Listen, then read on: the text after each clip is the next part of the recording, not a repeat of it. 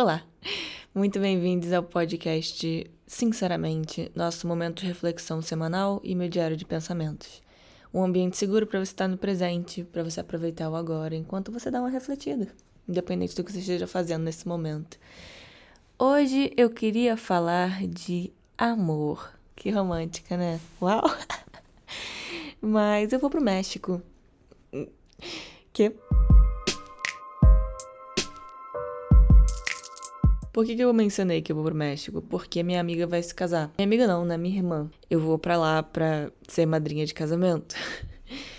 Isso me trouxe uma reflexão tão profunda sobre amor e, e, de fato o que é o amor, porque na terapia eu tava tentando debater isso algumas vezes, tipo, encontrar meus sentimentos pelas pessoas, não necessariamente só em relacionamento, em relação a amizades, talvez que não me fizessem mais bem, entender o, o que que é esse sentimento de fato, né? E eu achei muito complexo, porque eu achava que eu sabia exatamente o que era, então eu sabia dizer com muita autoridade sobre meus Olha o WhatsApp aí. Ah, será que é uma declaração de amor? Não, é alguém me lembrando de alguma tarefa. Maneiro, na vida é assim. eu queria muito entender o que, que era essa palavra, sabe? O que, que de fato é amor? Porque para cada pessoa que você vai perguntar, tem uma definição diferente. E aí a mesma pessoa pode dizer em outro dia que amor é uma merda.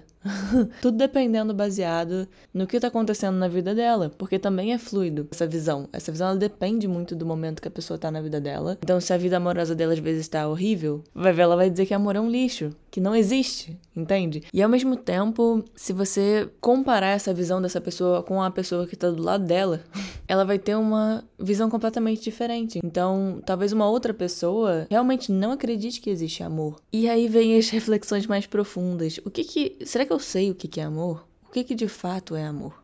para mim. E eu acho que é uma mistura de coisas. Eu não consigo dizer que é só um sentimento, porque eu acho que amor requer muita determinação. Para você estar tá com uma pessoa na sua vida, existem milhões de fatores. E isso vale para vários aspectos. Se você tem uma amizade com uma pessoa, por exemplo, e você mora muito longe, você provavelmente não vai ver muito aquela pessoa ou vai ver de vez em quando, ou enfim, se você tiver uma, uma facilidade maior de se locomover, talvez você veja com mais frequência. Mas geralmente as pessoas que moram longe elas vão se ver menos. E é claro que tem um esforço, né, de ambas as partes, o interesse e tudo mais para poder fazer aquilo acontecer. Só que geralmente não vai ter uma frequência tão grande quando o seu vizinho, sei lá. E isso significa nada em relação ao sentimento. Porque não significa que porque você mora longe de uma pessoa que você ame menos ela, entende? Porque essa, essa pessoa que eu chamo de irmã, eu não chamo porque eu tô com vontade de chamar alguém, ai amiga, sabe? Essas coisas que. Eu tenho muito isso também, assim. Eu acabei pegando por consequência, mas eu acabo chamando minhas amigas de amiga, que é chato, assim. Desculpa se você chama suas amigas de amiga ou qualquer coisa assim, mas eu acho chato, eu não acho que é muito parte de mim. Então, quando eu me vejo chamando, eu não me sinto genuína, entende? É, e eu uso estritamente para pessoas que são de fato minhas amigas, porque tem um hábito também muito forte de chamar não amigas de amiga, entende? E aí isso me irrita mais ainda. Então, eu procuro ser muito genuína quando eu tô usando essa palavra, porque de fato eu não vou chamar alguém de amiga que não é minha amiga, a não sei que seja sarcasmo. Ou pelo menos eu vou procurar não fazer isso. Mas cada um decide o que vai fazer, também não é tão sério assim, sabe? Chama do que você quiser. eu sinto falta dessa, dessa minha irmã todos os dias, porque apesar dela não ser de sangue, a gente passou por uma coisa que foi uma experiência de vida muito profunda. A gente se conheceu em momentos completamente conturbados das nossas vidas, que a gente estava precisando uma da outra. E eu não acredito muito em destino e acaso, apesar de eu ser uma pessoa romântica. Romântica não no sentido de idealizar amor, mas no sentido de acreditar no, no, bom das pessoas, no lado que é puro das pessoas, no lado que tem valores e entender o mundo como não um lugar tão cinza, sabe? Eu acho que é, por, é esse é o meu romantismo. Eu não acredito tanto mais num romantismo que é de fachada, que a pessoa vai lá, diz um monte de coisa bonita, mas na verdade não faz. Faz um bando de gestos enormes, mas no fim das contas nada realmente muda. Eu não acredito mais nisso. Eu acredito no amor que é consistente que é seguro. E segurança não necessariamente significa que é monótono e muito menos que é previsível. Segurança é você saber que você pode contar com alguém em relação. Na, na, minha concepção, é isso que significa segurança dentro de um relacionamento. É quando você sabe que aquela pessoa é de fato a sua parceira. O que realmente for para acontecer, vocês estão juntos nessa, entende? Não é uma coisa que quando ficar difícil demais cada um vai pro lado e foda-se, entende? Nesse sentido, a minha irmã foi muito importante para mim e por isso que ela se tornou minha irmã. Não foi fácil. a nossa relação não começou de uma forma muito no início foi muito chato. Quando se tratava de personalidade, a gente batia muito diferente. A gente tinha características opostas, quase, em relação ao que a gente achava certo, em relação à convivência, a certos hábitos e a jeito de falar. Ela basicamente era muita das coisas que eu julgava nas outras mulheres. E eu, eu acho que também eu era o que ela julgava em outras mulheres. Então isso foi muito interessante. A gente foi morar fora juntas, então a gente tinha esse sonho de morar nos Estados Unidos com um orçamento bem limitado e na casa de um desconhecido. E a gente se conheceu a partir do Facebook. Eu nem sei mais se Facebook, tipo, coisa de velho, né? Sei lá. Eu não sou velha, entende? Eu tenho 24 anos. Tô lembrando de um amigo meu que sempre fala da minha idade, mas o grupo do Facebook nunca foi tão importante na minha vida, assim, porque eu não, não teria conseguido encontrar uma pessoa que, que eu pudesse viver essa aventura junto. E foi completamente necessário. Eu acho que a gente se usou da forma mais positiva da palavra, do jeito mais positivo de dizer isso. A gente se usou para crescer. E eu acho que por isso que ela ganhou esse posto de minha irmã e eu ganhei o dela, porque a gente entendeu uma outra além daquela visão superficial, do que a gente via, do que a gente julgava, do que a gente achava um saco. A gente viu através disso e a gente conseguiu entender por que, que a outra age dessa forma, qual é a insegurança dessa pessoa em relação a mim, em relação ao mundo, em relação a ela mesma. E a gente foi se abrindo aos poucos, porque no fim das contas eu acho que a gente, nós duas éramos pessoas muito machucadas e muito fechadas por consequência. E a gente foi entendendo que a gente tinha coisas para trabalhar e a gente foi se mostrando mesmo e batendo de frente e, e, causando conflito, até que uma hora não foi mais necessário, porque a gente amadureceu juntas, então não precisou mais daquele de, de todo o escândalo, de toda a briga, a gente só não viu mais necessidade, principalmente quando a gente parou de morar perto quando a gente estava tão afastada pela distância que tudo que a gente queria era realmente poder estar no dia a dia uma da outra de novo. É raro quando a gente percebe que a amizade de verdade, que a amizade que é, é companheira, que a amizade que é, que é genuína, o amor mesmo na amizade, sabe?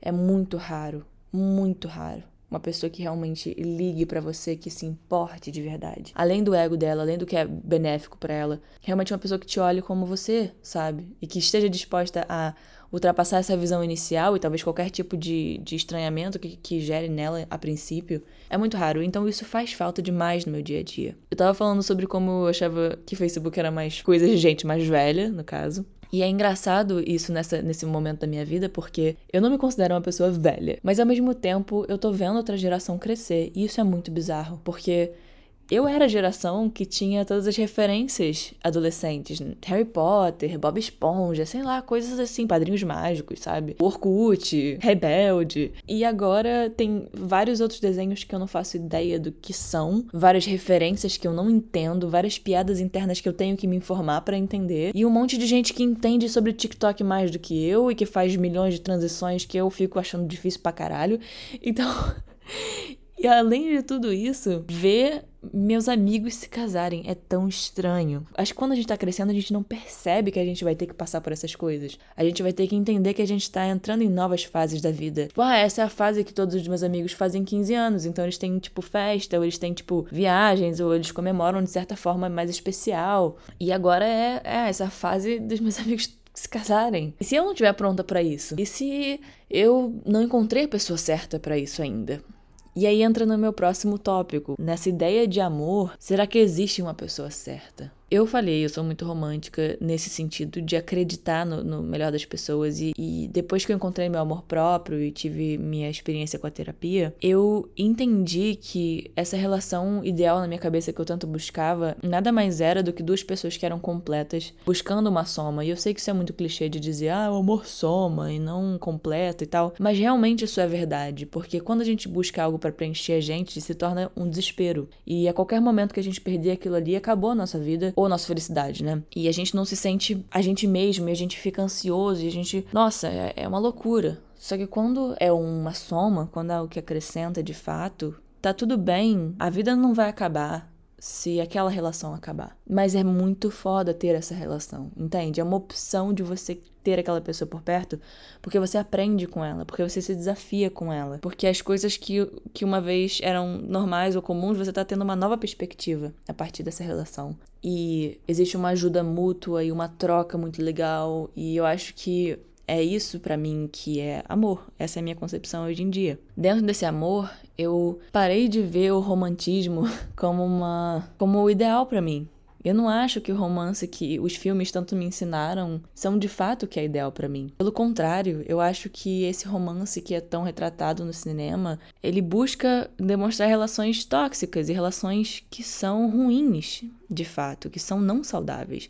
Porque é isso que é interessante da gente assistir. Se o casal fica junto, acabou o conflito e pronto. Então não, não é interessante assistir. É interessante a gente saber por que aquela pessoa é tão complexa, por que ela afasta a outra, e por que eles não podem estar juntos, e o que, que aconteceu para aquele casal não funcionar, ou por que, que eles estão sendo separados. Ah, meu Deus, caiu um meteoro na Terra. Eles estão cada um no extremo do universo, sabe? Tipo, coisas fantásticas que separam aquele amor, mas o amor é forte, ele vai vencer. Então isso é interessante ter assistir. Mas na vida real, se a gente gente parar pra pensar nessa vontade de deixar o amor sempre vencer, por um lado é fofo, né? Por um lado, poxa, o amor sempre vence. Eu acredito que o amor vence muitas barreiras, eu acredito que muda a vida da gente, das pessoas à nossa volta. Se a gente tem uma postura de amor com a gente e com os outros, eu acredito de verdade que a gente pode mudar a nossa vida e a gente pode mudar a nossa perspectiva e por consequência dos outros. E acho que a mudança ela tem que vir da gente sim, porque se a gente não assume responsabilidade e deixa pro próximo, cara, então todo mundo vai se deixar pro outro e a gente nunca vai fazer o melhor que a gente pode. Então, de fato, a gente tem essa responsabilidade de agir com os valores que a gente acredita, para poder realmente ter uma, um mínimo de chance de tornar essa experiência da vida um pouco melhor. E por outro lado, eu acho que a gente não é obrigado a ficar sempre num amor que simplesmente não acrescenta mais pra gente. Às vezes não precisa ser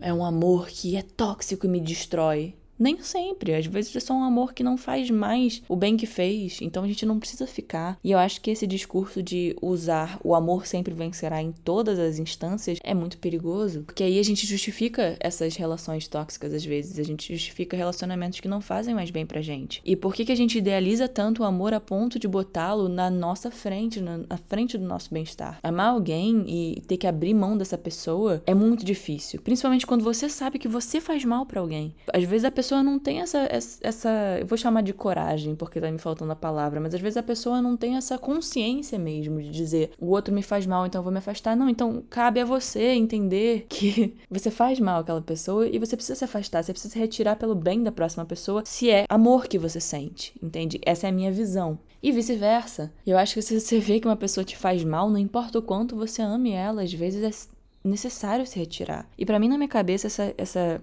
esse amor distante amar de longe. Era um conceito fora da minha realidade. Eu não entendia isso. Eu pensava, se você ama uma pessoa, você devia estar com ela. Só que não é tão simples assim. Nem sempre amor é suficiente, infelizmente. É tão bonito que a gente gostaria que fosse, né? Seja lá o que é de fato o amor, se é uma, uma característica, uma palavra, uma, um sentimento, um conjunto de ações, não importa. No fim das contas é lindo e a gente sabe porque a gente já sentiu. Então a gente gostaria que isso fosse o suficiente, mas às vezes não é. Às vezes existe diferença de fase. Se uma pessoa tá no momento de vulnerabilidade, de se abrir, de se entregar, e a outra não tá. A outra às vezes ainda, ainda tem muito medo, por exemplo. Significa que essas pessoas se amam menos? Não necessariamente. Às vezes são só fases, entende? E às vezes é distância.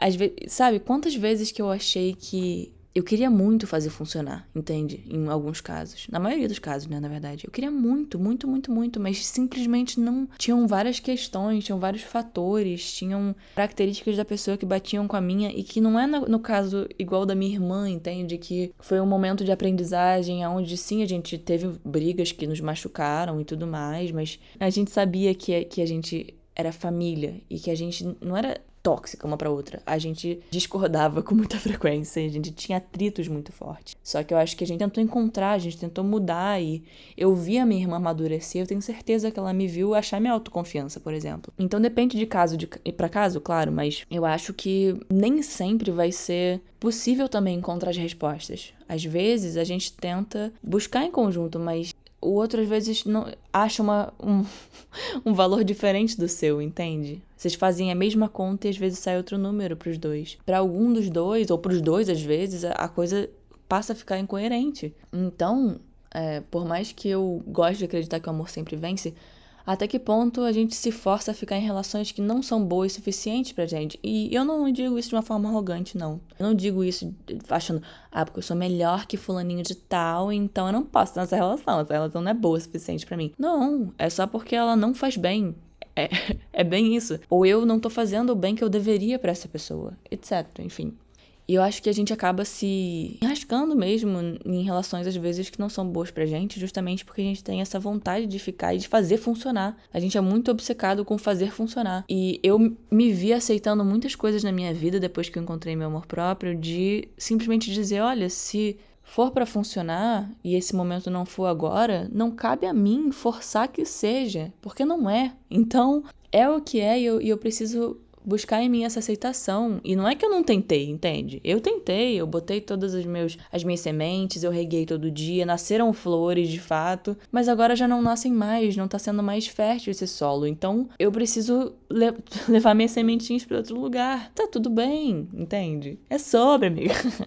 não, mas tá tudo certo às vezes entender que se faz mal, talvez realmente não seja a relação correta para aquele momento. E eu digo para aquele momento porque justamente pensar nas pessoas, se existe uma pessoa certa para nossa vida, é interessante, assim. Eu acho que eu não acredito mais nisso. Acho que eu já acreditei muito que eu tava nessa busca pela pessoa certa para mim, mas depois que eu me encontrei, ficou muito difícil de achar que existia uma pessoa que fosse certa para mim, porque eu, eu entendi que o certo para mim mesma sou eu. Já, já encontrei tudo que eu tava precisando em mim, entende?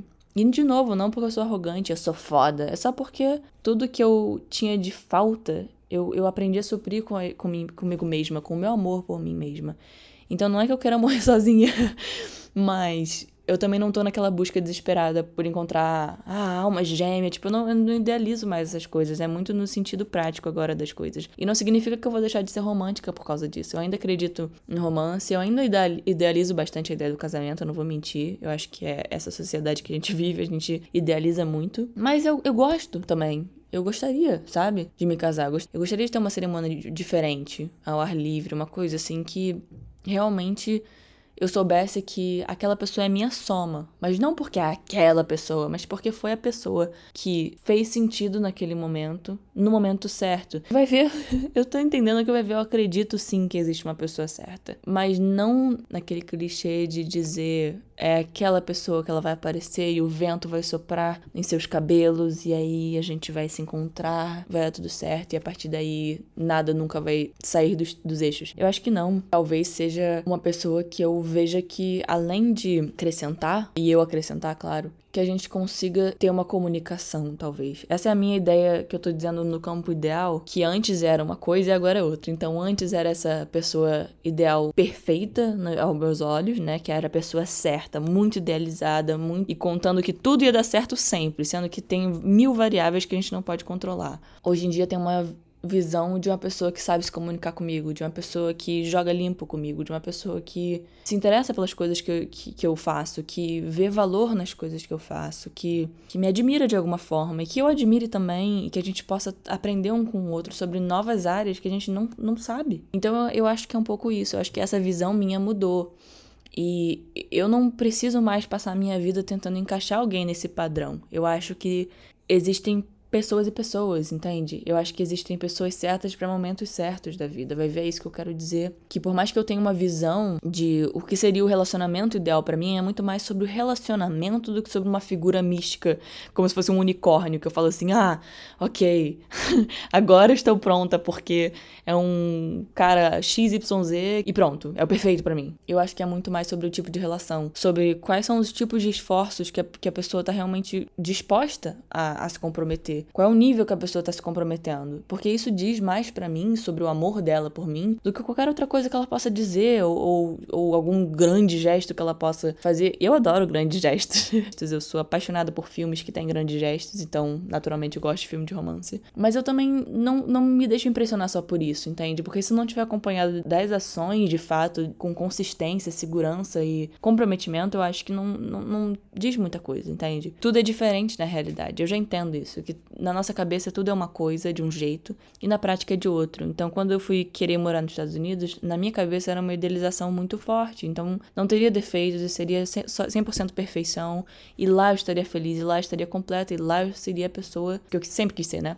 E na verdade, não. Na verdade, em parte, entende? E eu acho que isso vale para relacionamentos também. A gente idealiza muito também no começo e depois vai vendo o que que é e o que, que de fato não é. Eu acho que o amor de verdade começa, para mim, pelo menos, a partir do momento que acaba aquele encantamento, acaba aquela paixãozinha inicial e você vê o lado que você não, não via antes da pessoa. Você vê o lado humano da pessoa, você vê os defeitos, você vê as coisas que você não gosta, você vê coisas que te incomodam e, e aí qual é a sua resposta para isso, de fato, entende? Às vezes, foi o que eu falei, às vezes você vai decidir que aquilo não serve para você, de uma postura muito numa boa, de igual para igual, simplesmente dizendo que essa característica sua me faz muito mal. Então eu preciso te amar na distância, mas eu vou te amar de longe. Eu vou eu vou estar tá feliz pelas suas conquistas, eu vou te guardar com muito carinho. E eu acho essa, essa definição de amar de longe muito bonita mesmo, sabe? Eu acho muito lindo a gente entender que às vezes algo não não tá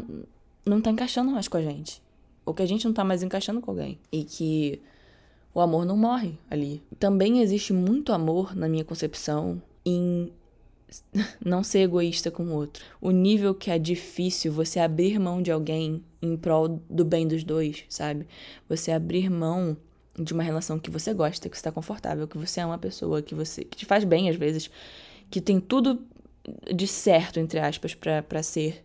Só que você abre mão porque existe às vezes um valor seu muito forte que você precisa ir atrás, ou que, ou que tem coisas ali que você vê que estão fazendo mal àquela pessoa, que aquela pessoa precisa estar tá solteira naquele momento, que ela precisa estar tá distante de você, e você diz, ok, eu vou abrir mão pelo bem-estar dessa pessoa, porque às vezes eu, eu também vejo que eu não sou certa pra essa pessoa. Isso para mim também é amor, entende? Você pensar no bem do outro, nas consequências que você causa no outro também. Eu acho que varia muito de caso para caso, sabe? Eu acho que nada é uma coisa ou outra. Cada situação é tão específica e tem tantos detalhes e tem tantas emoção, é tudo muito complexo. É, tudo depende, sabe? Tudo depende do que o que, que é a sensação correta pra gente mesmo. O que que faz sentido na nossa cabeça, que vale a pena pra gente de fato, para nossa felicidade. O que, que nos faz brilhar mais, o que, que nos faz ficar mais apagados. Eu acho que ninguém deveria priorizar um, uma relação acima da nossa saúde mental, né? Da sua saúde mental, no caso. Mas também eu não sou ninguém para julgar, não, porque eu já tive relações que foram absurdamente tóxicas e eu, e eu priorizei sim a outra pessoa. 100%. Então eu não posso dizer que eu não entendo, sabe? Falar de amor próprio é muito fácil. Falar, ah, nossa, eu me amo, então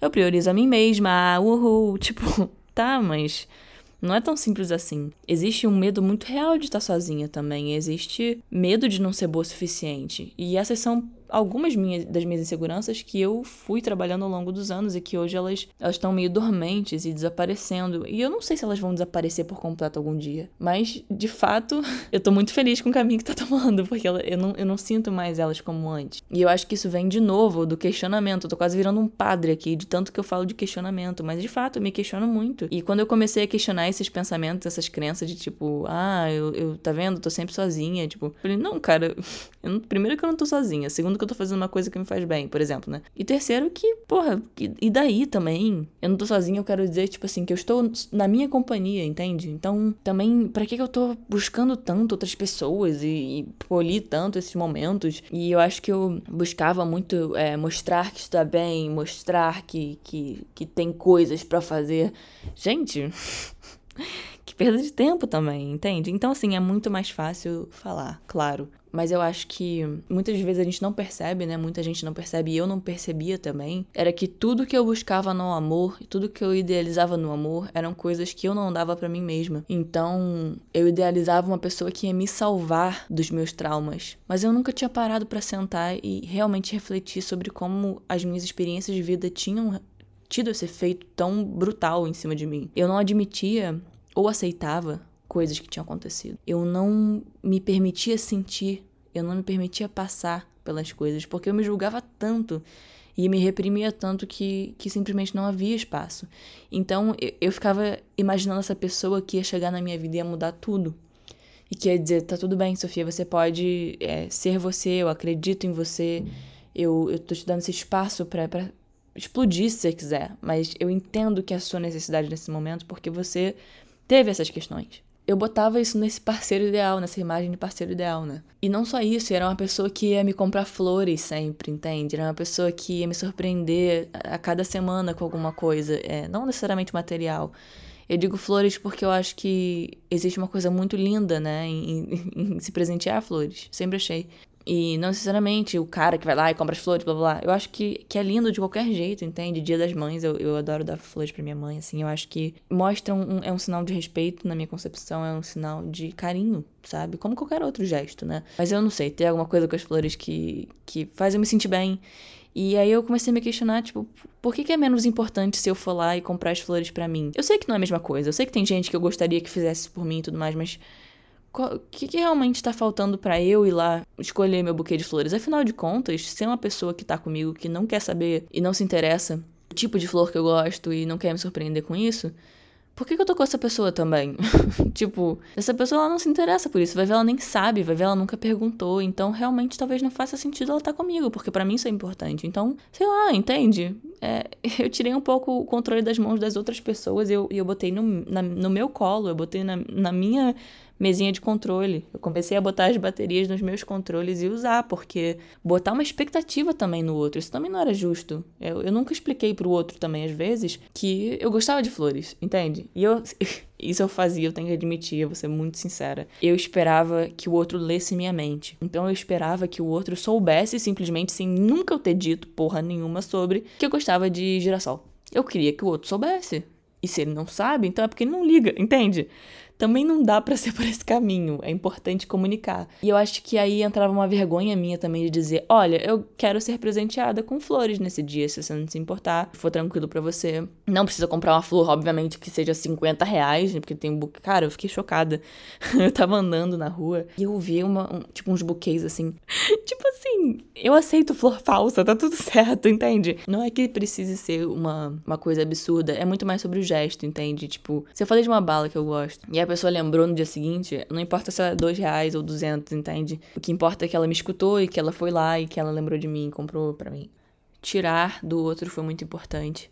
Mas principalmente saber que eu podia fazer as coisas que eu tava tão, tanto esperando. Então, assim, eu, eu realmente. Eu sei que isso é muito clichê, clichêzão e, tipo, também escroto um pouco. Sou meio escroto de falar, mas entendi que eu era a minha própria heroína, entende? Eu esperava, baseado nesses filmes e, e, referências que eu sempre falo, né, de, de filmes românticos e tal, que tem sua beleza, sabe? Mas eu buscava esse cara que ia mudar minha vida, basicamente, né? Que ia ser essa pessoa que me dava o abraço que eu precisava, me dava o colo que eu precisava e era meu melhor amigo e ao mesmo tempo sabia tudo de mim e ao mesmo tempo, sabe, várias coisas. E principalmente essa característica do salvamento, né? De me salvar de uma confusão interna minha que eu acho que nenhuma pessoa além de mim seria capaz de me salvar, sinceramente. Hoje eu vejo que as questões que eu tinha era tão era tão profundo e tão não teria como, por mais que a pessoa tivesse a melhor intenção do mundo. E eu acho que foi por isso que em muitos momentos da minha vida eu tive essa, essa figura, essa pessoa querendo ser, querendo ser esse, digamos assim, tem muitas aspas, esse príncipe encantado, essa pessoa que ia me salvar de tudo, essa pessoa que ia fazer tudo por mim.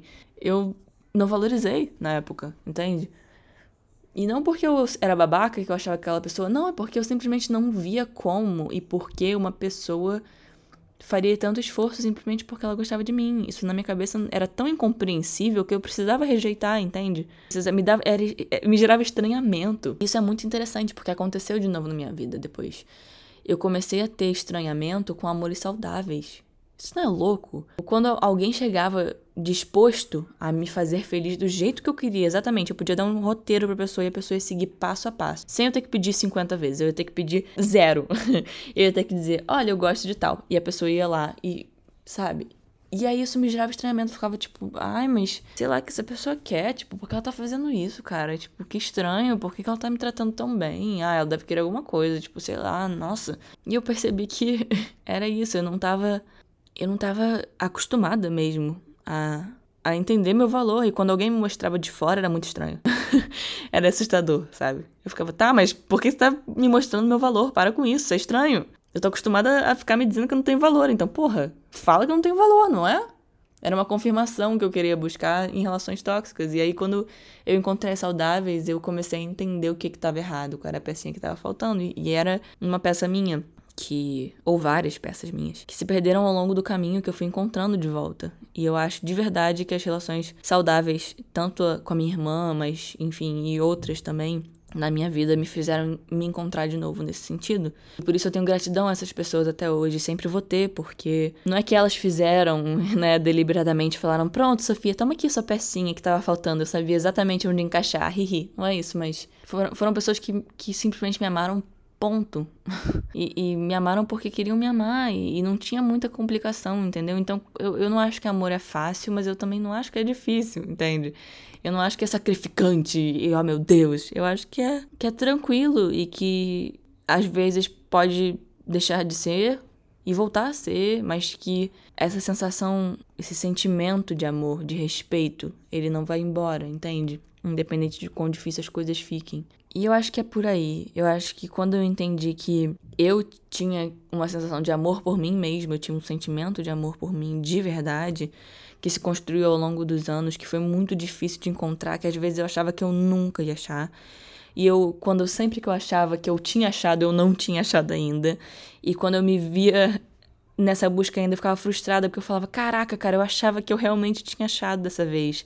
Que merda, eu acho que eu ainda não me amo. Porra sabe? E era super frustrante. Mas um dia aconteceu. E eu acho que é aí que matou esse desespero. Eu realmente entendi o que, que era amor, cara. Foi só quando eu consegui me dar as coisas que eu buscava tanto nos outros que eu entendi de fato o que, que era amor. Porque sim, talvez eu já tivesse amado as outras pessoas na minha vida, claro. Talvez não. Eu amei outras pessoas na minha vida. Eu nasci amando minha mãe, entende?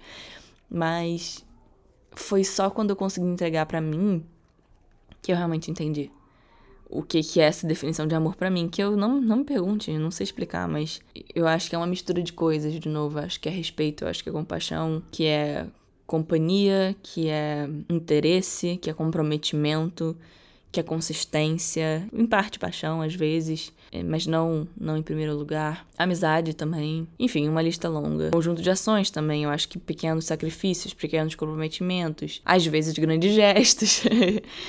Acho que a mensagem principal desse episódio é você nunca vai achar em outra pessoa ou em outra coisa, em qualquer outro lugar, o amor que você deseja se ele já não está presente em você. E isso soa motivacional pra caralho, talvez seja. Eu não, não ligo muito, mas é importante que você saiba disso hoje saindo desse episódio que você pode parecer muito impossível encontrar todas essas respostas dentro de você mesmo, mas por que que você valoriza talvez mais a fala de outra pessoa acima da sua? Por que que você está tão disposto a deixar que os outros te definam tanto e pede tantas opiniões e diz, é, mas eu sou legal mesmo, né? E por que, que você busca tanto essas confirmações nos outros e, e a sua fala você não, não importa? E uma coisa até menos superficial, sei lá, por que, que você diz que você não é capaz? Por que, que você precisa que o outro te diga que você é capaz? Por que, que você precisa que a sociedade te diga que você é capaz? Ou o Instagram, ou o número do que está no Instagram, ou a porra do, da sua carreira, o que, que tá faltando para você entender que esse amor que, que, que você acha que tá fora, ele tá dentro. E isso não é para dizer que a gente não pode ter objetivos de carreira, pelo amor de Deus. Eu tenho vários, sabe? E eu tenho um desejo absurdo de, de ir atrás deles, mas não é porque eu tô buscando mais o meu valor ou, ou, ou, ser amada por pessoas. É porque eu gosto de fazer o que eu gosto de fazer. Fazer as coisas que me fazem bem. E se eu puder fazer dinheiro com isso aí, é, aí realmente é paraíso para mim, entende? Porque se eu puder me sustentar com as coisas que eu amo, eu diria que isso é um dos maiores privilégios, né? Da vida. Então, que loucura. Nossa, eu realmente não esperava que isso fosse tomar esse caminho, mas eu gostei muito. espero que tenha feito muito sentido para você também. Muito obrigada por escutar. Eu espero que você tenha se sentido abraçado no episódio de hoje. E cinco estrelas, por favor. Avalie na sua plataforma de preferência que você está escutando esse episódio agora, o meu podcast. Cinco estrelas é o mínimo, ok? Aqui a gente trabalha com amor. Enfim. Muito obrigada por escutar e até terça que vem, às 6 horas, com mais um episódio de Sinceramente.